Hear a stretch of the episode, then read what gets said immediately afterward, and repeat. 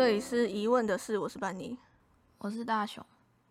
今天我们要聊的是二零一四年的一部传记片《模仿游戏》。它故事是在讲一个英国的数学家，他叫做艾伦·图灵。他要在二战的时候破解一个德国的通讯密码装置的一个故事。内容剧情，我觉得他这部片其实算是他有交叉剪辑，可是没有很频繁啦。但是我觉得他有有点算三条线的感觉，算是现在、过去跟更更久以前就是他的开场是从一个，就是他家里遭小偷嘛，可是他感觉不想要处理这个事情，只是觉得哦，他好像有什么秘密。不错的是，他开场是用这个男主角艾伦他的。口白吗？类似这种东西来开场，就是有一点悬疑的成分在。他的不想说的那个秘密到底是什么？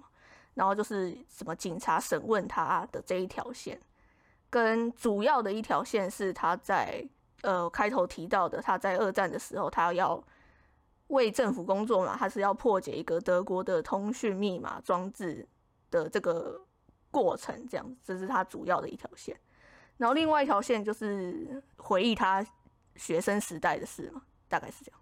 嗯，就是他有做一些的交叉剪辑，但是我觉得不算剪得特别好，因为他其实开场那条线，我中间的时候有点不明白他是这个是什么时候，后来才想到说，哦，是那个是跟开场那条线有关系，要不然我不太懂他中间有时候穿插那个警察审问，我有时候会搞错，以为是现在，倒是后面才懂。你有这个问题吗？我比较还好，因为他前期他他确实是因为前期切的比较快一点，但后期因为不是比较切的比较没有那么碎，所以我觉得没有那么有障碍。因为看到那个警察就大概懂大概是哪个时期啊，而且其实颜色有点差别啊。我是他出场了大概两三次，我才想起来说哦，那个是跟开头的那一条线，不是他现在。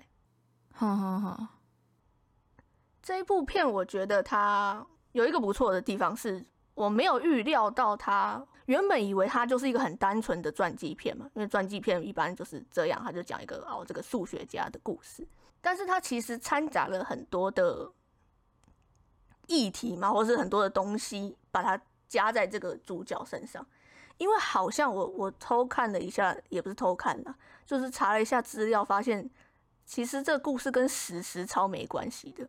就是这个数学家本人，其实 跟这部片里面描写的样子差很多啊。是啊，对，因为像这部片这个艾伦啊，他是一个自闭症嘛。虽然他在在电影里面没有确实的明白讲出哦他有自闭症这件事情，但是你其实可以从他的行为举止跟有一幕是最明显，就是他在学生的时代的时候吃营养午餐还是什么的，把红萝卜跟嗯，绿豆就是一定要分开来，绿色跟橘色不可以碰在一起，什么的，就是很明显他有自闭症，就是电影里面描写的样子。就虽然很聪明，可是他，诶，跟人类相处应对进退很差，会很容易会看不起别人，然后会觉得说，诶，我自己来比团队合作还要好，反而别人会拖累我什么之类的，就是很常见的角色了，是这个样子。嗯，所以我以为他。就是我在一开始看到这样的角色的时候，我以为他要讲的是什么？哎，他最后就是哦，学会跟人类怎么相处，然后跟其他他的同事怎么样合作，什么什么的。结果这完全不是他的主题，是我误会大。就是 这件事情他在故事的哎不到一半就做到了，就是依靠就是有就是其他同事的帮忙什么的，这个事情他其实在一开始就做到，完全不是他要讲的重点。他原著好像，因为他不是有一本小说吗？传记改编的嘛。我只有看到就是他的那个未婚妻啊，在电影里面不是显得比较像是他，因为他透过他未婚妻的关系，然后去跟他的同事们就是和睦相处嘛。可是好像在那个传记小说里面不是这样，就是他其实未婚妻的角色那个地位没有那么，就是他。对于他本人的帮助其实没有那么高，没有像在电影里面写的那么高啊。因为在电影里面描写，其实也不是说不合理，是说这个东西真的很几率很低啊。就是说他的未婚妻对他来说，其实有点算是很很知己的灵魂伴侣，可是他们不会有性吸引力嘛？因为男主角他是一个同性恋，所以就是虽然他们关系非常亲密，很很谈得来或什么的，可是他们又没办法真的在一起。呃，像那一段就是艾伦跟琼恩，他不是跟他坦白说，好了，其实我是同性恋，我不能跟你在一起。什么？我不，我不在乎。他有这样讲吧？他说我不在乎，反正我觉得我们很合得来。就好，我不会。就他说他喜他们，哎，应该说他说他他们都彼此喜欢彼此，但不是那种不是那种有爱的那一种。应该说不是，他说不是有性的那一种。对，所以他希望主角就是艾伦可以接受，就是说没关系，我无所谓这件事情。可是我觉得这真的很难，因为女主角就是琼斯，她并不是一个同性恋啊。琼斯就算不喜欢艾伦好了，他也总会喜欢别人呐。嗯，那他们的关系就也处不下去啊，对啊，所以其实，嗯，所以我我会觉得说他那个其实蛮合理，就是他们俩还是没办法真的在一起这件事情。但我看那一段的时候，我觉得还蛮就是可惜的，因为如果我是琼斯的话，我应该还是会选择跟他在一起，因为。可是这不是你选择的，艾伦不要啊。对，没错嘛。但是，但是那时候就是为什么我我我觉得，我觉得我可以理解琼斯为什么还是会想要跟他在一起的原因，是因为你要在，因为在那一个年代，他们不是还是一样，就是女生就是该做什么，就是跟男生就是分很开嘛。然后他那时候艾伦不是有去帮他，就是图灵，他那时候不是有去帮他，就是帮他跟他父母讲说工作的事情什么的。所以我觉得就是变成说图灵在他的心目中的地位也是一个知己的程度。我觉得在那个时候你要遇到一个知己，然后他如果又可以是你的丈夫的话，就是你就算没有爱的话，你还是可以就是你知道只要站在他身边的话，你就可以做你自己想做的事情。所以我是觉得就算没有爱也没有关系。至少在他身边可以做自己。可是其实我那个当下是怎么想？琼斯他那个时候的想法只是当下，你总有一天你会不满足，那就只能再说啦。就是说，因为他们俩就是不可能，不可能就是不可能，不可能的事情不会变成可能。所以你你当下愿意接受，可是总有一天你会你会你会受不了，或是不满足。就是不，无论是他真的一直继续喜欢爱人下去，还是他会喜欢别的人，那都是一样的。因为我觉得女生对他其实也不是那种爱的感觉啊。图灵只是为了挽留琼恩，所以他才会跟他订婚嘛。但并不是因为爱啊。而且琼恩那时候应该也知道，他是因为这件事情才要娶她的，不是吗？那个东西是分开来的，就是他可以。作为你的知己，可是这填补不了你需要一个老公的空缺。也有可能琼恩说：“我我觉得我不需要一个老公啊。”可是那只是你当下的想法，对啊，你有一天可能会想要啊，对啊，那那那个时候要怎么办？因为不确定他之后会不会有这个想法，对啊，硬要这个时候凑作堆也是也是有难度了。而且后来没有了，后来他们反目成仇了，有到反目成仇这么严重吗？打了他一巴掌嘛，因为他就是因为说服不了琼恩，然后只好骗他说没有啦，我从来只是为了让你帮我，所以才对你好什么的。嗯，应该是有分开，我是说没联络一阵子吧，要不然不会结局的时候是那个样子，就是艾伦他已经很状况很差的时候，琼恩才见到他，要不然对啊，应该就是中间确实有因为那个事情，然后没联络了。那其实我觉得现在想起来，我觉得其实蛮怪的。就是如果你很了解他的话，你应该就会知道他为什么会突然讲这种话，而且还是这么急切的叫我走。对啊，其实那一段很假，那一段就是很奇怪，而且这人是图灵这种，就是很，就是以他在剧就是电电影里面的那种。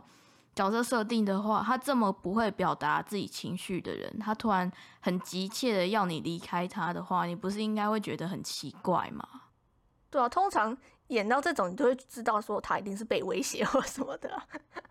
对啊，而且重点是你就是他就是一直跟你讲说，哦，我刚开始原本就是叫你要要要离开我这样子，会比较安全。然后后来后来开始讲一些口不择言的话的时候，你就应该要觉得很奇怪啊，怎么会就是立刻被他激怒，然后就甩他一巴掌，然后就走了？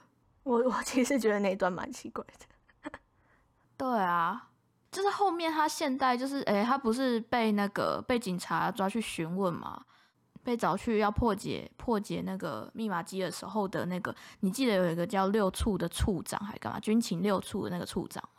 他被警察审问之前，不是他也有，就是这个这个处，就军情六处这个处长，他也有收到消息说，图灵的家被闯入还干嘛的嘛？我那时候一直觉得他说，哎，他带这一段是怎样？他带这一段是他要去解救他还是什么的嘛？就到最后竟然没有，我超不爽的。我想说，那前面带他的画面是干嘛？他是去威胁他的人之一啊，他是去威胁艾伦的人。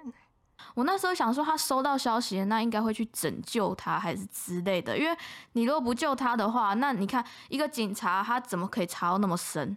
就是他查不到任何东西，那就会对他一直深挖吧，有点诡异就是啊。你干嘛对一个被闯空门的人那个那么关注啊？有一点不合理的这个部分。嗯。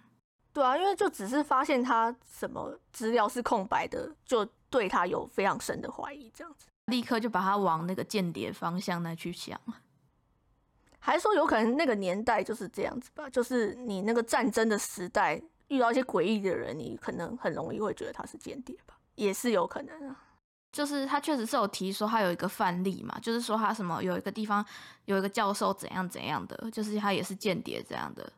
然后他就联想到，哦，图灵可能也是，然后再加上他去查了资料之后，哎，它是空白的，那可能真的是哦。我觉得他是有试图让他合理化，但是就是谁会对一个，就是人家要真的不想查嘛，你干嘛一定要查？这就是为什么我觉得他剪接真的不太好。呃，交叉剪辑，我除了我我是有一点搞混它的顺序之外，然后你也会觉得说，其实。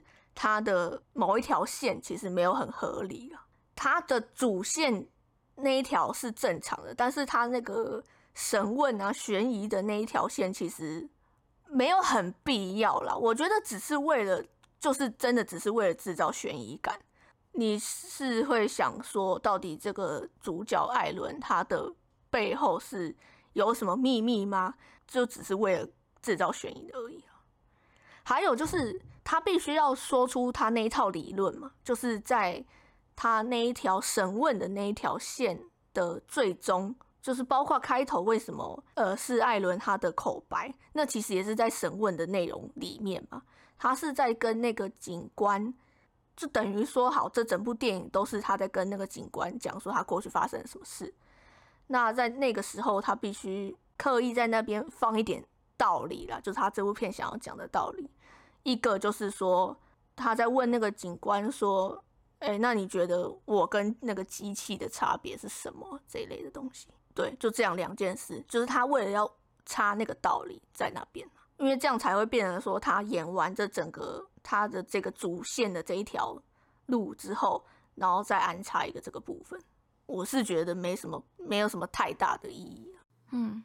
我觉得它主要的剧情真的是经不太起推敲啊，就是就是你如果你如果去考究它的一些细节的话，就会觉得其实蛮怪的。但是你要说如果拆掉那个呃警官审问那条线，你只讲他主要的故事的话，我会觉得还 OK。就像我刚刚说，我猜测他，我以为他只是要讲这个自闭症天才主角他是如何跟改变他的想法啊，或者说是他是怎么跟他的同事和平共处，然后变成朋友这一类的。我以为只是要单纯讲这个部分，但是他其实加了蛮多东西进去。一个就是就是关于他自闭症的事情嘛，因为他就是跟别人很不一样这样。然后一个是。哦，他在学生的时代发现他是同性恋，那这又更加剧了他跟别人不一样的事情嘛？嗯。第二个是，因为他就是一个二战时期的故事，所以他毕竟还是有战争的事要讲。对，所以他其实东西真的很多。我觉得其实讲的不差，但是当然每个就没办法提太多了。像是战争的这个部分，我也觉得，我就算谈的不错。就是他在这个过程中，就是他在跟他的同事们一起想办法要破解那个德国的一个机器。原本也是很单纯的以为，那结局应该就是他们成功了破解，这样就会结局了吧？但是并不是嘛，那一幕其那一段其实我觉得很厉害。好，我们很开心，我们破解了这个德军的机器。可是，哎，我们没办法只是开心而已，因为他那一段就在演说，待会有一辆，呃，有一艘军舰应该会被德国的军舰击沉。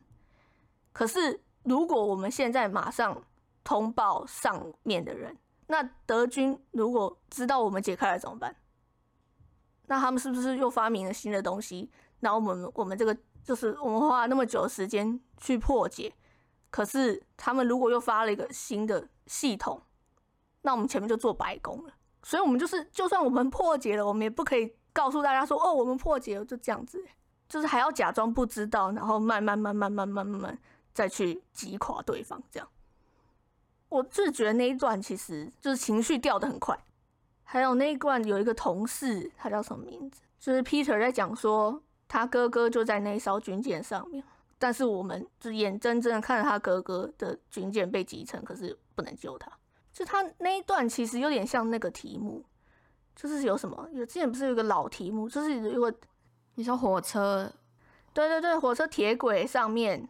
火车什么一边有几个人，然后另外一边，嗯，对，可是就有点类似这个问题。可是如果那一个是你认识的人呢，那就有差嘛。他演的其实就是这个，你要为了当下那个救那个 Peter 的哥哥，好，你救了那艘军舰，可是你救不了那剩下的就是继续打仗的人呢？还是你要就是放弃 Peter 的哥哥，然后去救这可能后面的人？虽然眼前的目的是。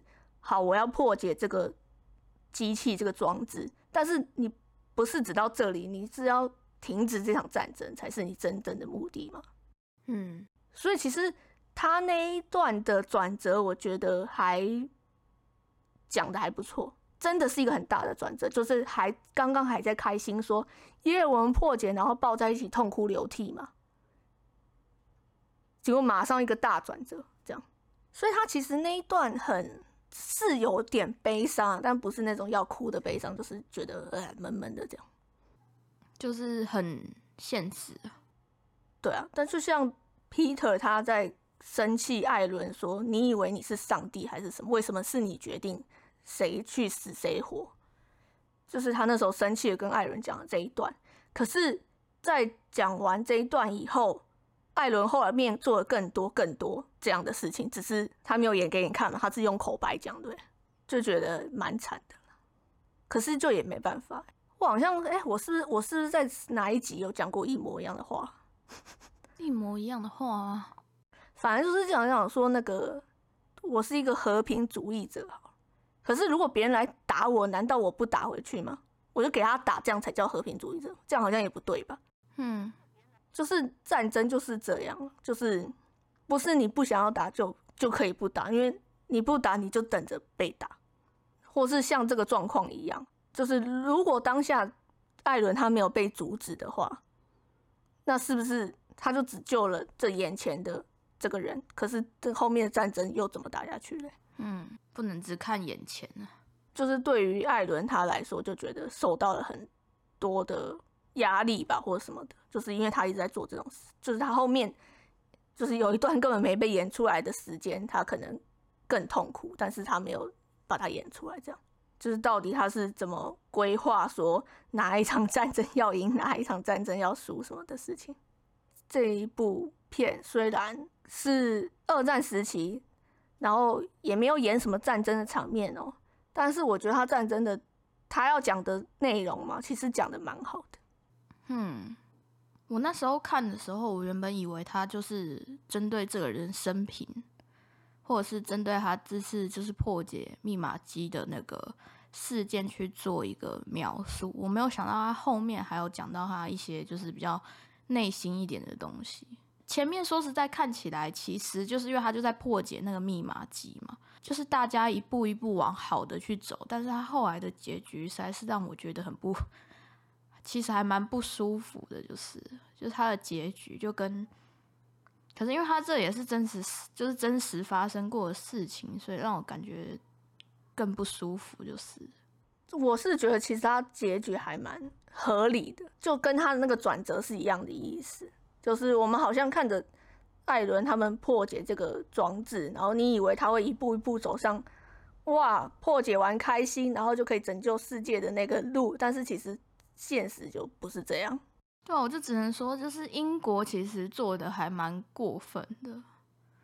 就除了他那时候对于同性恋的法法律来讲，然后跟后来他们不是已经破解完，然后战争也结束了，他其实也没有就是哎，对对图灵这些做出贡献的人有什么表示？就其实我后来有查资料，我看他们其实他们后来就是德军的那个英格玛密码机啊，英国有特别把这些英英格玛密码机给。收集过来之后，对，就是把它发到那些殖民地去，然后继续用它的那那那些机器去破解，然后看看他们会不会反抗还是什么的。我记得是，所以所以才没有就是把图灵发明这个机器的事情公布给大家知道了。我倒是觉得这一件事倒是做的蛮蛮傻眼的啊！我那时候看到的时候，为什么啊？我怎么听起来觉得很合理？像他就是这一部演完之后，他们其实有做一个，就是有点像是为图灵去争取一些那个啦。因为他其实这一部，我记得这一部是二零一四的嘛，英国女王好像是二零一三的时候颁那个什么特色令哦，就特色图灵那个，就是他那时候不是被化学阉割嘛？他那个特色的理由，我是觉得就是因为他是有特殊贡献，就是让战争少了大概两年左右吧。我不确定有没有看到这个，因为我在我查的资料里面，我刚刚前面不是有提到嘛？其实这部片它的史实根据其实改很多，哈。然后，所以其实我有看到的一个一个是在讲说关于图灵他被这化学去世的事情嘛。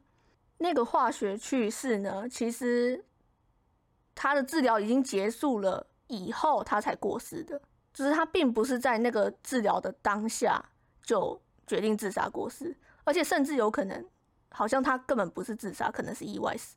好，是啊，嘿，我是有看到这个，对，就是到底这个化学去世对他的影响是有没有真的这么夸张，好像不确定。我还莫名其妙查了一下化学去世的事情，不是永久性的，它是一种就是你停药它就会消失的事情，因为好像现在还有国家会用化学去世。就是针对性侵犯的部分，所以这个化学去世到底实质上是是不是真的那么糟糕，我不确定。但是当然，这个时候他这个演的这个年代是很糟糕，因为他是针对同性恋去做那个嘛。嗯，没有。但是但是你说那个，你说那个，诶，就是英英国把这个机密不公布，还算是蛮正常的事情吧？因为它就是一个军事机密，没错，是没错啊。对，只是比较电影里面演的比较那个一点，我觉得是让他做间谍这件事情，但实质上不知道。但是他说，因为在电影里面他是说什么，就是那个军官觉得说丘吉尔太小心谨慎了，完全不愿意跟其他国家分享一些资讯。那那个军官决定就是自己去偷偷泄露一些讯息给，反正是同盟国，对他来说是。觉得哎也没关系，这样，嗯，嘿，所以就就是还做了一阵子的间谍，这样。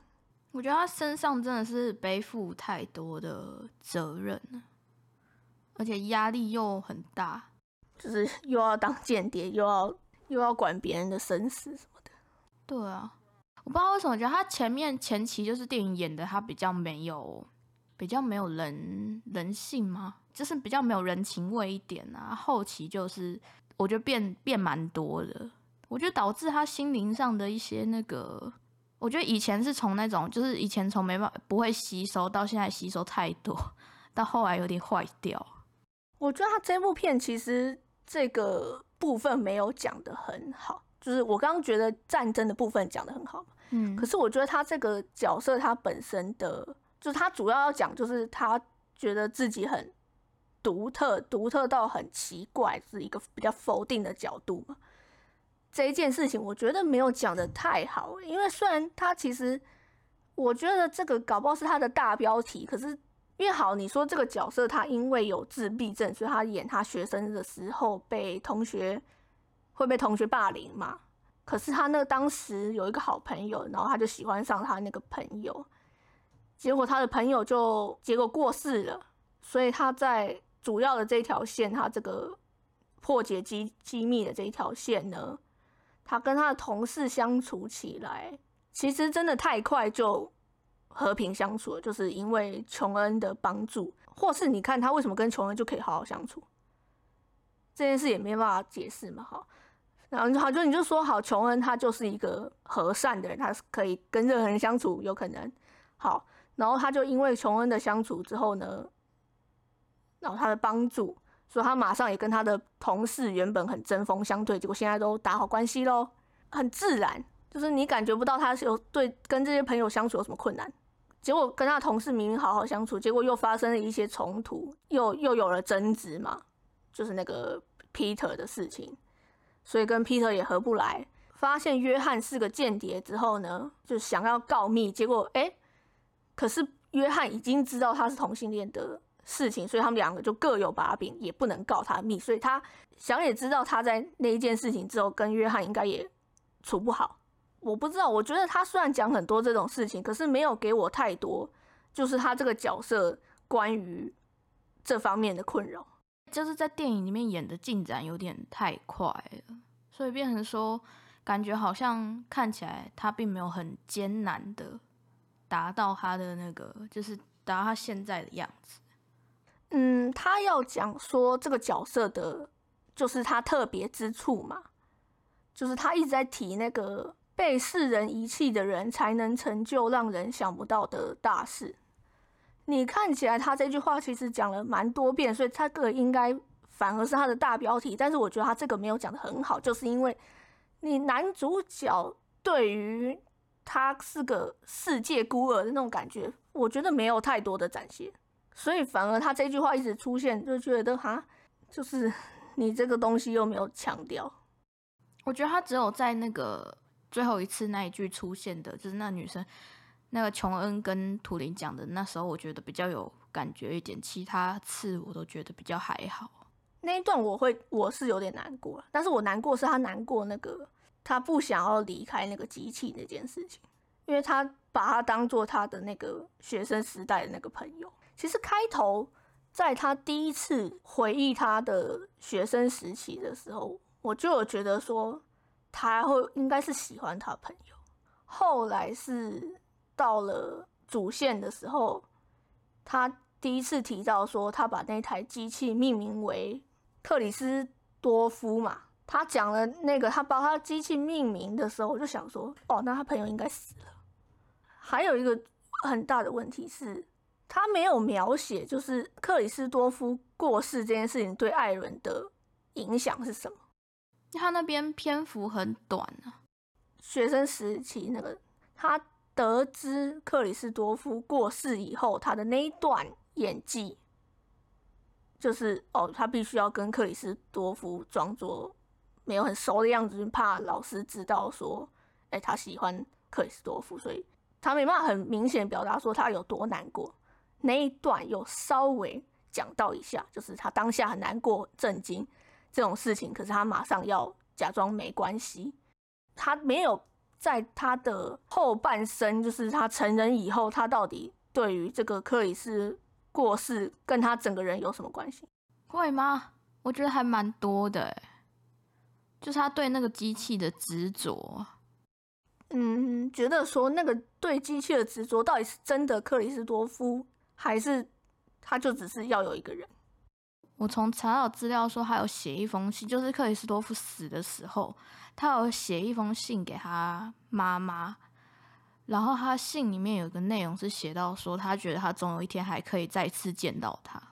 他那时候跟克里斯多夫不是都喜欢看什么哦，爱因斯坦相对论啊，还是就是一些搞什么，反正他们喜欢看一些研究类的东西嘛。然后他之前就，我记得他之前就有在研究，就是人跟机器的那个差别什么的。他应该是觉得他可以把克里斯多夫再重新。他可以再造一个克里斯多夫出来的概念，但我觉得久而久之，他那个机器已经变成他的一个寄托。他有讲到这些吗？没有。但是，可是我觉得没有，我我我没有看那个资料之前，我就觉得他应该就是从那个机器可以去看到他他的那个朋友，所以他才对那个机器那么执着。就是他透过那个机器，他感觉他可以看到他的朋友，所以他后来为什么说，就是他宁愿化学阉割，他也不想要去监狱，因为他去监狱他就没办法继续做他的那台机器，那没办法做的话，他就没办法见到他朋友。所以他宁愿被化学阉割，也不想要去监狱嘛。那可是他后来发现，他被化学阉割之后，他他也没办法认真的做他的，就是没办法认真做他的机器了。就是因为你看他手抖嘛，然后身体变得很虚弱啊。我觉得他后来会自杀，虽然说你你刚刚不是说他可能就是那个荷尔蒙治疗，不是说会一直治疗下去吗？那可是他那一段时间他就没办法做他的研究，就没办法做他的机器。我觉得会变成说他导致说他觉得他离他的朋友越来越远了，再加上他之前的一些，我觉得他可能精神也有点问题，所以他才会自杀。嗯，那一段在跟那个警官谈论说，你觉得我跟这个机器或是什么东西的差别是什么？还问他说，那你觉得？机器会不会可以变得跟人一样？什么那一段嘛？嗯，虽然那理论现现在来看是绝对错误的啦，但是但是他那个时候在讲的是，他觉得说机器不会思思考，但是他们有自己的判断方式嘛。那人有都可以有很多种，那你觉得机器跟人的差别又是什么？他其实在讲的就是。我觉得很刻意啦，就是在讲说，你看机器跟人虽然差很多，只是那个方法的差别而已，并不是我们是不一样的。他主要在想就常讲的就是一个啊，就是我没有不一样嘛。嗯，也不是说不是不一样，就是是不一样，但是我还是人，或者是说不一样也不会怎么样嘛。对，只是他用那样子的方法去讲那一段。那一段其实有点太绕了，我觉得，嗯，就还说什么哦，我们我们现在要有一个实验，如何判断那个什么东西？那那个实验方法就是你问我问题，就是那一段讲超多，然后重点就一个。我觉得他那个警察有点被他搞得有点懵的感觉。我觉得那警察算是已经算人很好了吧？他其实听得进去他讲话，然后也知道说他真的是没办法。那对，就是还是只能这么做。嗯，他们讲完突然变这么荡了。我说实在，我那时候看这一部的时候，我就觉得很不舒服啊。我没有那么严重，我还好。其实，我记得我第一次看的时候，就我对他的结局，我说实在，我虽然说就是知道他本来就是。就是他真的是这样，但我就觉得，就是电影演出来，我还是觉得很很不舒服啊。就是看到他的结局那么的那么的惨的时候，就会觉得，哎。我可以来讲一下这个男主角的演技好了，就是班尼迪克康伯拜区，好超长的名字。其实我在看完。这一部的时候，我觉得这应该有办法得奥斯卡。他演的很好啊，因为这种角色真的很吃香，就是有一点精神疾病的角色。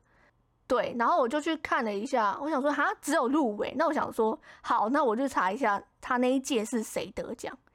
结果果不其然是《爱的万物论》，因为艾那个艾迪瑞德曼，你看。他们那一年的的，我觉得他们那一年的太变态，因为《爱的万物》很难比耶。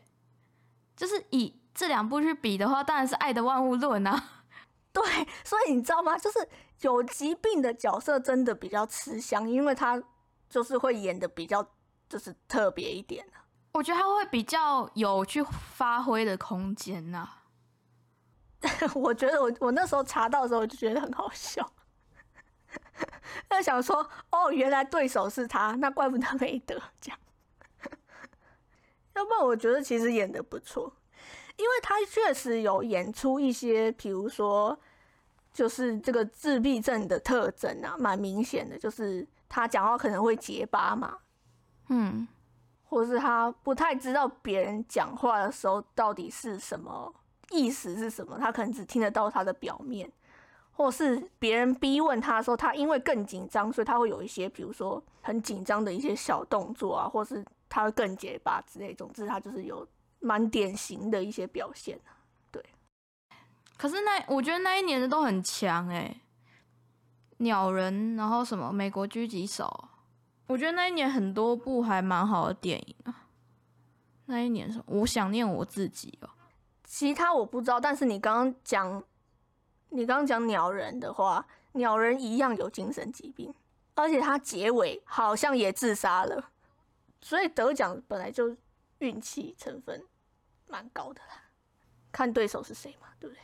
嗯，因为我觉得他最后就是最后崩溃的，就是崩溃的跟那个琼琼恩说话的那一幕，我觉得他真的演得超好的。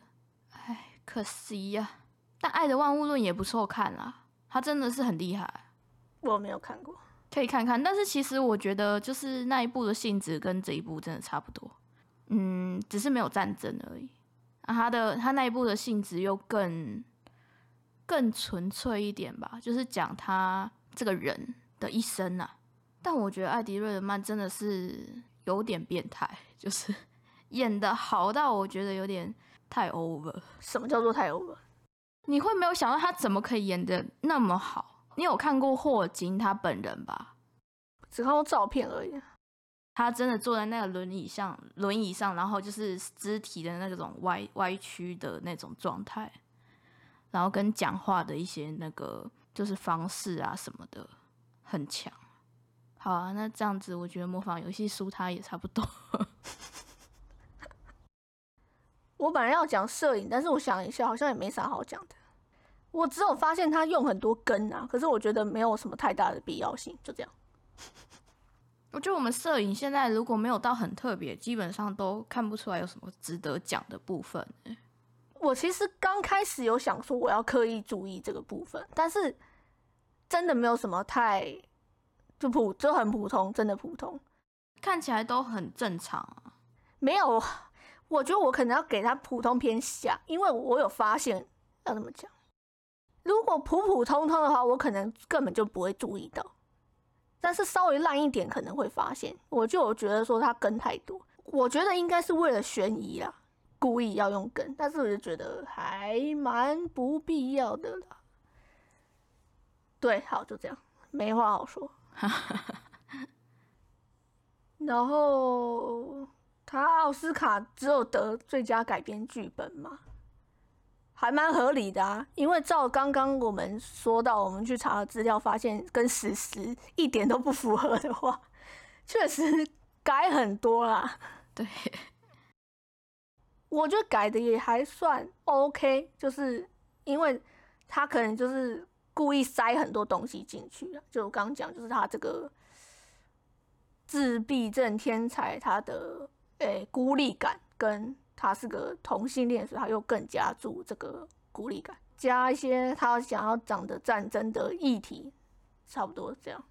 为什么我查的资料之后讲说他真的改很多，是因为好像艾伦他根本就没有自闭症，哦，是吗？就是他连最基础设定都是假的，他根本就没有这个跟别人相处不来的这个毛病，他其实跟别人相处的很好。哦，是吧？我我只知道他老婆其实没有那么帮助他，就是让让他跟别人相处的很融洽这件事而已。所以就是光他的个性本身就是错的，然后他也没有自闭症，然后他是同性恋，这个是没错，嘿，真的就是为了刻意加注这种比较悲剧天才这样子的人物，然后把他加了一个就是自闭症这个什么学生时代被排挤啊，就是很刻意加上去的啦，对，就是希望他变成一个悲惨人物这样子的出发点吧，嘿。所以他得这个最佳改编剧本，好像也蛮正常的，因为真的改很多。但我觉得改的算还还可以，对啊，我觉得不错。然后最后一个讲一下配乐好了，因为我其实不太会那个分析配乐这个东西，但是是我让我有留下印象，但是又是舒服的。然后我去查了一下他的那个，看一下他那个配乐家是谁啊？果不其然，我就想嘛，我只认识两个配乐家，对，一个叫做亚历山大戴斯培，一个叫汉斯季默。那他这一部是亚历山大戴斯培，对我觉得我非常喜欢他的风格，就是它就是很经典款，你说不上有什么新奇的，可是它就是很符合那个剧情要的氛围啊或情绪这种东西。然后听起来也是舒服的。亚历山大戴斯培，我印象最深刻的绝对是《布达佩斯大饭店》啊，《布达佩斯大饭店》音乐真的超棒，嘿。不过他常常在得奖啊，我记得吧？我记得亚历山大戴斯培已经得过很多次奥斯卡。嗯，他是很常常在得奖，因为他这真的就是经典款。还有一件事情，他都是乐器。好，我怕我讲错，但是我记得我印象中就是他的乐器的声音比较多。嗯，好，最后讲一个，我觉得这部最差的一件事情就是特效了，真的不要做好不好？战争的画面的特效整个差到极致，他可能把钱都砸在演员身上，所以他根本就不需要这么多的篇幅。聊战争虽然本来就已经很少，可是我觉得根本就可以再更少，因为它主要就不是要讲那个，你只需要用一些什么资料画面或是什么稍微带过一下那个战争的内容就好。可是它其实还是有几段有稍微描写了一下，看得出来很没钱，但是想说没钱那干脆就不要做就好。稍微插了几个镜头进去，就整个很出戏，看到一把新的概念。哎，他那时候你知道特效烂到我上新闻，因为他钱本来就很少，年代剧又需要一些景啊，然后衣服啊什么的，所以就没有钱在特效上面。但重点是他们又需要开战斗机飞出去，那个特效真的是 真的是要哭了。没钱只能想办法避呀，你没钱硬要做那个画面就会很反而扣分嘛。很少看到那个外国片这么夸张的。这是我看过外国片里面特效最烂的。你要想想，它只有一千四百万美金美元而已，它钱真的超少。避掉嘛，不是你就他用，我记得他真的有用一些资料画面，我觉得那个就很好了，就是想办法避一避，应该还是有办法的。好，那就是最后打分的环节。我其实原本设定是给八分，就是在我看完的时候。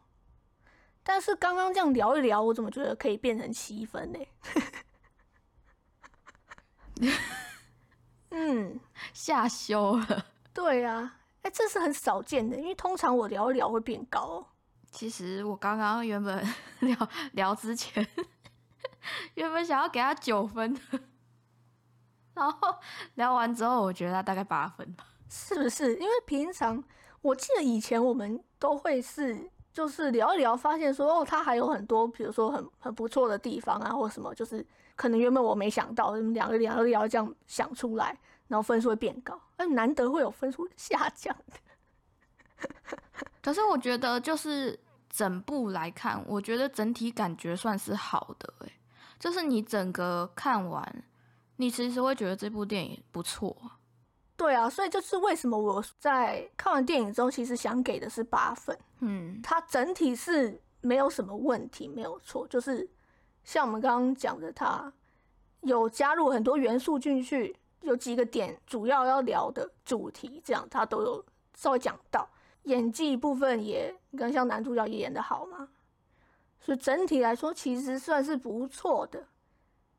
但是我们刚刚这样聊一聊，发现你如果把它拆开来的话，好像是有蛮多小问题的，就像是你提到的，比如说合理性这个东西，嗯，然后我自己觉得比较有问题的是男主角的成长，或者是说他的个性的刻画，好像也没有那么的深刻，对，然后摄影也没有加分，差不多是这样。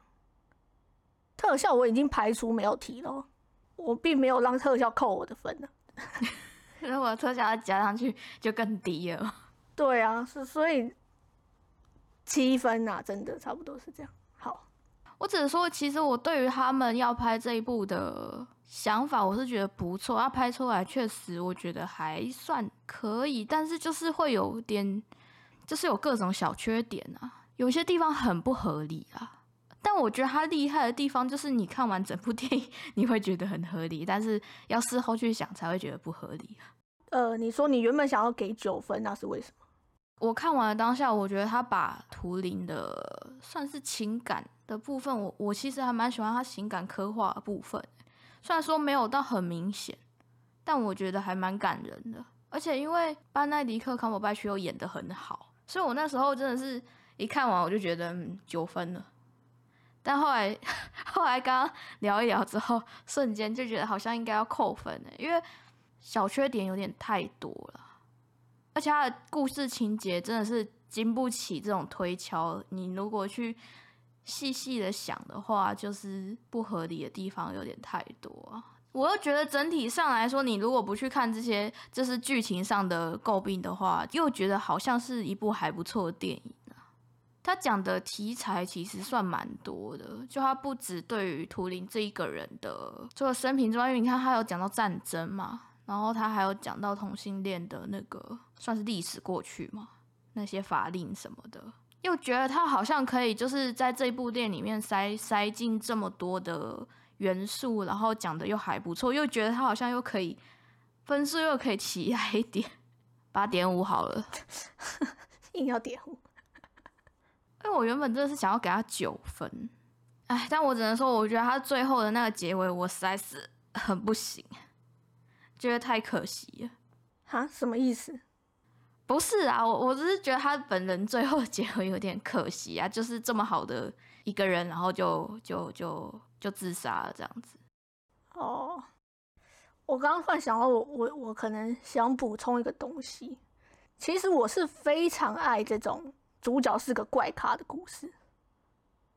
像呃，我最喜欢的导演是魏斯安泽森，他很多的角色都是个怪咖。他其实主要就是在讲一个怪咖是怎么跟别人相处，或是在这个世界上发生什么事情。就是怪咖是一个很大的重点。我很爱看这种角色的电影。像前阵子我看了一个那个索尼就 Sony 的电影，叫做动画电影《米家大战机器人》。他们是一个奇怪的一家人，所以他们家每个人都很奇怪。所以他其实那一部片，整部片的重点也是就在讲这个怪咖如何拯救世界的故事。总之就是我非常爱这种题材。诶、我觉得在这部片里面没有发挥到这个东西。就是补充我刚刚提到为什么我觉得他这个角色刻画的没有很好的原因，进程太快，他并没有发挥他这个怪咖的魅力。从他这个故事里面的描写，他的成功不在于他的怪，而是他聪明这件事情。他本来就聪明，这是他天生的，跟他的怪这件事情是没有帮助到他的。虽然他明明就一直在讲。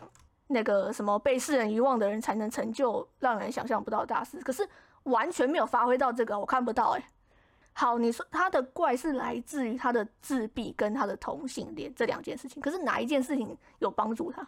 没有，他是因为他聪明而已。嗯，对，所以我觉得这个东西就是为什么我刚前面觉得他讲的不好，我现在是补充说明，因为我觉得我刚刚讲的没有很清楚。对，这个也就是为什么我原本想要给八分的原因，是因为我其实喜欢这种题材，但是刚刚我们在聊天过程中仔细想想它的内容的话，其实它嗯不算讲的很好，所以就是对，所以我本来从八分改成七分这样。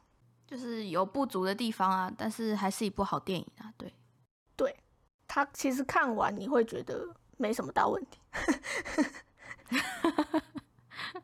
整体看下来是那个了蛮 OK 的。你好像可以去看《生活大爆炸》，还蛮常青的一个算是节目吗？它其实是有点像舞台剧，但它就是有现场观众的那一种，但它把它剪的像是影集的感觉啊。它好像是一群怪咖吧，遇到一个现充女孩的故事，但很多季哦。但我觉得你说不定会喜欢看、欸，因为很多人都蛮爱的。嗯，对，它其实有入围最佳影片呢，整体分数还是蛮高的。它其实奥斯卡入围的蛮多的、啊。嘿，对，好，那我们今天的模仿游戏讨论就到这边。下一次更新要讨论的是《银翼杀手二零四九》这部电影。那谢谢大家的收听，下次再见，拜拜。拜拜。